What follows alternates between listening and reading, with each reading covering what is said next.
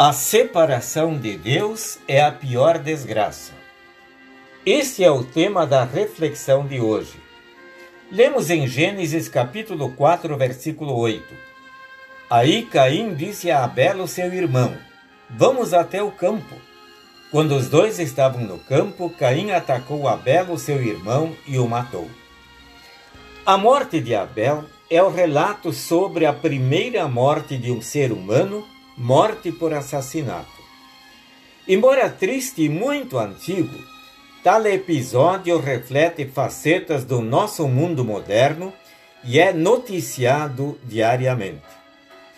E entre temores e espanto repete-se a pergunta: como é possível isso acontecer?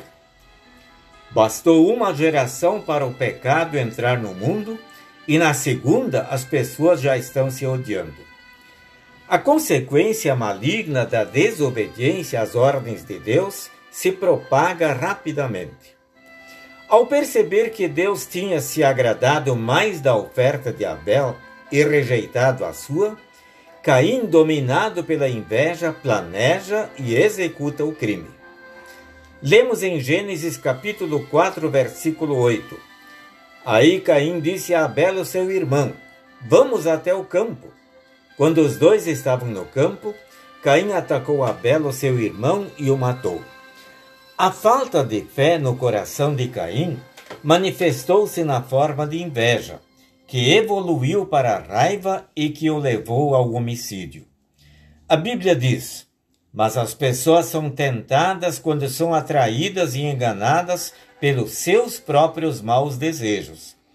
Então, esses desejos fazem com que o pecado nasça e o pecado, quando já está maduro, produz a morte.